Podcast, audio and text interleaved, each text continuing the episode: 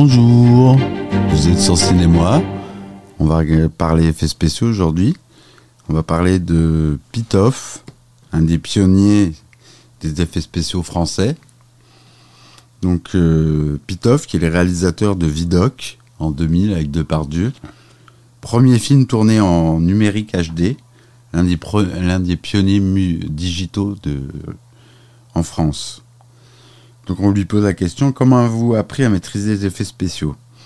Je travaillais sur des films institutionnels aux images vidéo vilaines alors que j'avais envie d'aller vers un beau rendu des images de cinéma. Je me suis amusé à détruire les images vidéo, à jouer avec, à refilmer les écrans. J'ai évolué sur des régies plus hautes en passant par des bandes BVU aux bandes 1 pouce. À l'époque, on ne disposait que de la penbox en vidéo analogique plus plus une image était travaillée, plus elle se détériorait de copie en copie. Les réglages se décalaient. Quand j'ai découvert les manipulations numériques des images que permettait le Harry fabriqué par Cantel, alors le Harry c'est un ordinateur, euh, c'est une station graphique, euh, j'ai réalisé qu'il annonçait un nouveau siècle de trucage. À l'origine, c'est un outil de montage virtuel qui avait des possibilités basiques comme l'incrustation, l'ADO, qui permettait de réduire et de faire bouger l'image, mais surtout de travailler image par image. La qualité de l'image numérique ne se dégradait pas, même si après une dizaine de passes. J'ai mis au point une technique à mi-chemin entre le trocage optique et la tireuse optique et les techniques vidéo en temps réel. On pouvait voir immédiatement ce que l'on faisait sans dépendre d'un développement le lendemain. Les images étaient créées sur une régie analogique puis mélangées en digital. Les premières applications ont servi à réaliser des clips, des pubs et des films expérimentaux de Michael Jaffreno et Marc Caro. À quoi est dû le retard en France dans le domaine des trucages optiques? La France a eu longtemps un cinéma populaire, un cinéma d'action, mais quand la nouvelle vague a décrété qu'il fallait sortir des studios et tourner dans la rue, caméra à l'épaule, elle a porté un coup fatal au cinéma de divertissement et à la technique s'est gelée. Les Anglais et les Américains, eux, ont continué à explorer leur imaginaire visuel pour pouvoir développer des techniques. Il fallait pouvoir disposer de supports financiers, de nouveaux films. Tous les Français férus de technologie sont partis en France, en Angleterre ou aux États-Unis. Et puis la France est revenue dans le wagon de tête. Et j'ai participé à cette avancée d'abord grâce à la pub. La plupart des spots français étaient tournés en Angleterre pour une raison simple. Les pubs devaient être réalisées sur un support 35 mm parce qu'elles étaient diffusées grâce à un télécinéma 35 mm installé au siège technique de la télé française. Même qu'on voulait tourner une pub en vidéo, il fallait la reporter sur 35 mm afin qu'elle puisse être diffusée. Après des luttes terribles, la télévision a fini par accepter de diffuser des bandes vidéo à 1 pouce C-Cam B et les films destinés à la télé ont enfin pu être post-produits en vidéo. On les tournait en 35 mm pour obtenir la meilleure qualité d'image mais on utilisait la post-production vidéo, ce qui nous a permis de récupérer des clients français qui partaient en Angleterre. Au début, nous ne réalisions pas que des surimpressions de titres, des effacements, puis on nous a demandé des choses de plus en plus complexes. Après la pub, nous avons récupéré les tournages des clips vidéo créatifs comme ceux de Jean-Baptiste Mondino, puis nous avons appris à réaliser des effets plus recherchés, à maîtriser des techniques de plateau, le motion control, les maquettes, les images de synthèse, nous avons fait des essais de trucage sur film. Dubois a été le premier studio en France à scanner un négatif 35 mm, à le travailler en numérique, puis à le reporter ensuite sur un nouveau négatif 35 mm. Quand cette étape a-t-elle eu lieu? Le premier film que l'on a sorti en digital a été Delicatessen en 91. On n'avait pas de scanner, on a dû euh, utiliser une astuce au télécinéma pour réintégrer une quinzaine de plans truqués sans que le son s'aperçoive de la, la différence de définition. Le film était filmé au format 1,85e. L'astuce consiste à truquer le film en vidéo sous une forme plein d'écran allongé pour utiliser au maximum la définition vidéo du télécinéma. Au moment du report sur pellicule, on a tassé à nouveau l'image pour concentrer toute la résolution de l'image vidéo sur la partie utile de l'image 1,85 on a joué aussi sur les contrastes et les filtrages qui permettaient d'affiner l'image 35 mm qui a été traité avec le processus sans blanchiment mis au point par le chef opérateur Vishan Storao. On supprime l'étape du blanchiment pendant le développement de l'internégatif et du négatif truqué. Les couleurs sont un peu désaturées, les contrastes augmentés. La première fois que nous avons fait un vrai scan 35 mm d'un bout à l'autre, c'était pour une pub cinéma pour les scooters Peugeot, avec un personnage qui se transformait en arbre. Le responsable du développement de, du doigt, Rip O'Neill, avait récupéré une Truca Hawkesbury, avait monté dessus un scanner d'imagerie médicale et avait fabriqué une machine à partir de briques et de broc. C'est une réalisation maison qu'il a fallu compléter par l'écriture de logiciels spéciaux. Jean-Marie Poiret a vu la pub euh, et comme il préparait les visiteurs en 93, il nous a contactés. Cette machine a suivi pendant plusieurs années. L'étape suivante a été la Cité des enfants perdus, qui comportait 144 plans truqués, qui est sorti en 93. Le problème principal, c'était la quantité de plans à produire. À l'époque, il n'y avait pas de logiciel interactif de trucage. Je faisais mes maquettes de plans truqués sur le Harry et Rip O'Neill traduisait mes manipulations en script informatique pour piloter la machine. Nous avons donc écrit le logiciel de trucage du truc j'ai conçu l'interactivité. J'ai essayé de trouver une manière d'établir un dialogue entre les différents opérateurs pour leur permettre de partager leurs données et de travailler sur le même plan. Avant, les ordinateurs étaient moins puissants et donc plus lents. Les opérateurs ont travaillé sur des petites versions simplifiées des images pour se concentrer sur la création. Ce système a permis de reporter les calculs d'images définitives pendant la nuit.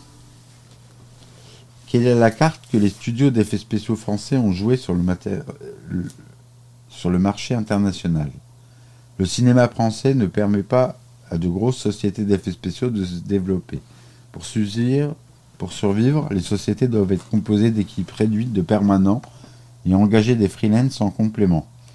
Elles doivent être présentes dans leur investissement. L'évolution technologique est tellement rapide que vous avez pour vous ruiner pour acheter une nouvelle machine qui sera tout de suite obsolète. Au début des années 2000, j'avais chez moi un, Apple G4 biprocesseur qui coûtait environ 10 000 euros. Et il était déjà beaucoup plus puissant que le Harry que j'utilisais à mes débuts qui coûtait presque 1 million d'euros. Les machines prototypes qui datent de 4 ou 5 ans sont désormais concurrencées par des ordinateurs domestiques. Entre une image réalisée sur une console Silicon Graphique et un ordinateur Apple, il n'y a aucune différence. Avec des ordinateurs domestiques, on peut tout faire. Tous les trucages de Vidoc ont été réalisés sur des PC et des Mac. La différence est sensible au niveau du budget d'équipement, mais elle est encore plus en termes de qualité. Maintenant, les gens se forment chez eux en employant des ordinateurs peu coûteux et on peut les choisir en fonction de leur talent artistique. Voilà un petit peu l'interview de Monsieur Pitoff qui a travaillé sur euh, Fight Club aussi, toutes les séquences euh, où euh, la caméra bouge alors que la scène est fixe. Par exemple, la scène de sexe dans Fight Club. ils ont beaucoup utilisé cette technique du projection mapping. Et ça a été très utilisé.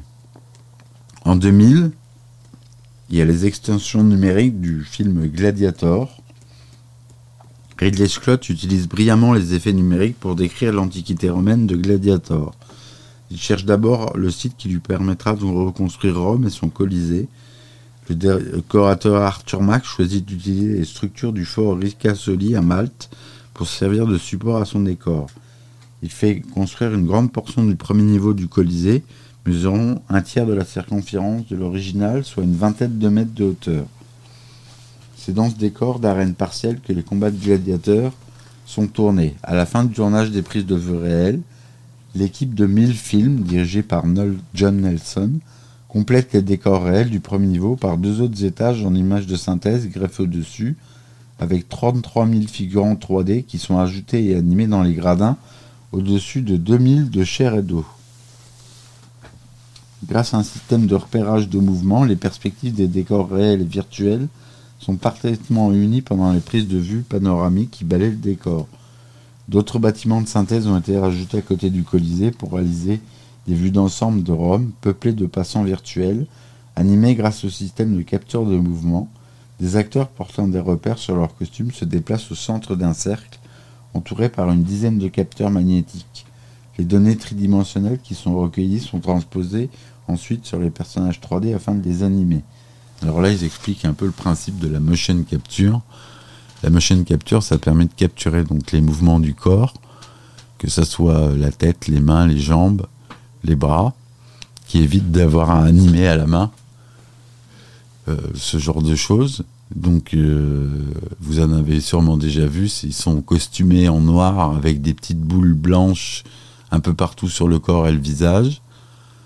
Ou sinon, euh, pour Avatar par exemple, porter des costumes avec des lignes colorées et des quadrillages pour permettre la captation en 3D de leurs mouvements. Puisque dans Avatar, tous les mouvements humains sont pas animé à la main, mais animé euh, numériquement en motion capture. Voilà. Avatar, c'est une grande avancée dans le cinéma.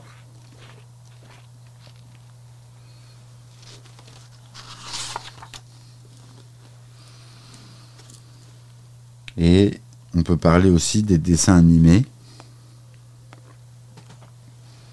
avec des techniques hybrides, le mélange de la tradition et de la haute technologie dans l'animation contemporaine. Au début des années 2000, le film coréen Wonderful Days, produit par la société Teen House et réalisé par Moon J.S. Kim, devient l'un des films d'animation les plus complexes jamais entrepris en Asie. Le directeur de l'animation, Yu King Koon, le, décorateur Song Yun Lee et les superviseurs des effets numériques Young Min Park et Sung Yo Hong on mêlait des personnages 2D, des images de synthèse, des maquettes de décors et des effets numériques dans des images d'une grande beauté. Une prouesse qui a nécessité 4 ans de travail. Wonderful Day se passe dans un lointain futur, dans une civilisation ravagée par les guerres et la pollution. Les riches et les puissants se sont réfugiés sur une île du Pacifique pour y construire Ecoban, la dernière ville de la planète. Ils rejettent impitoyablement la population irradiés qui affluent vers l'île. Ces bannis créent à leur tour leur cité flottante de Mar, Cad, et un des membres influents des Koban aimerait euh, anéantir Mar et les rebelles menés par Shua. Après l'écriture du script et la création des designs, des personnages et des décors, l'équipe de Wonderful Day a construit un storyboard extrêmement précis. Des maquettes des décors principaux ont été construites, puis filmées grâce à une caméra haute définition fixé sur un support de motion control. Alors le motion control, c'est une caméra qui enregistre les mouvements que vous faites avec la caméra et qui les reproduit indéfiniment sur d'autres plans, qui permet de mélanger plusieurs plans en un. Donc ça c'est le motion control. Les objectifs Fraser ont été asservis par un logiciel différent du système Milo qui permet de piloter le support de la caméra. On a développé un logiciel spécial pour combiner ces deux programmations pendant les prises de vue. Et après ce tournage, les infographistes sont intervenus sur les images des maquettes. Selon les cas, ils ont modifié numériquement les couleurs et la lumière, leur ont donné un aspect plus graphique, ou les ont redessinés partiellement en images de synthèse. Ce n'est qu'ensuite qu'on a été, ont été ajoutées les animations 2D réalisées sur celluloïdes réalisé sur celluloïd et leur accessoire à véhicule en 3D. Ce mélange s'est révélé extrêmement difficile à réaliser, et ce pour plusieurs raisons. Les scènes tournées avec les maquettes et les images de synthèse étaient réalisées à une cadence de 24 images par seconde, alors que initialement l'animation ne coûte que 12, secondes, 12 dessins par seconde. La différence de rendu de mouvement alors a été compensée en ajoutant des images d'animation intermédiaires soit en les dessinant, soit en créant numériquement des intervalles. L'harmonisation du rendu des textures a posé d'autres problèmes. Les images 3D ont un rendu précis, quasi métallique, alors que les images 2D apparaissent trop plates. L'équipe du film a altéré l'apparence des premières maquettes et les a repeintes pour leur donner un aspect plus graphique. Les textures réalisées ont été reportées par mapping sur les surfaces des objets 3D les dessins 2D, eux, ont été retravaillés avec des lumières, des ombres et des dominantes de couleurs pour créer des effets de modélés qui intègrent parfaitement les personnages dans l'univers dans lequel ils évoluent. Les scènes les plus complexes du film sont celles des manifestations de la foule dans la ville de Mar et la scène du lancer au couteau dans le restaurant, les mouvements de caméra et le grand nombre de personnages qui évoluent dans le décor miniature, qui sont le fruit d'un travail acharné qui force l'admiration. C'est vrai que ce film, il est impressionnant à voir. C'est un, artiste qui travaille beaucoup sur la lumière. Et euh, c'est vraiment fabuleux ce qu'il est capable de faire. Après, on est sur Tim Burton.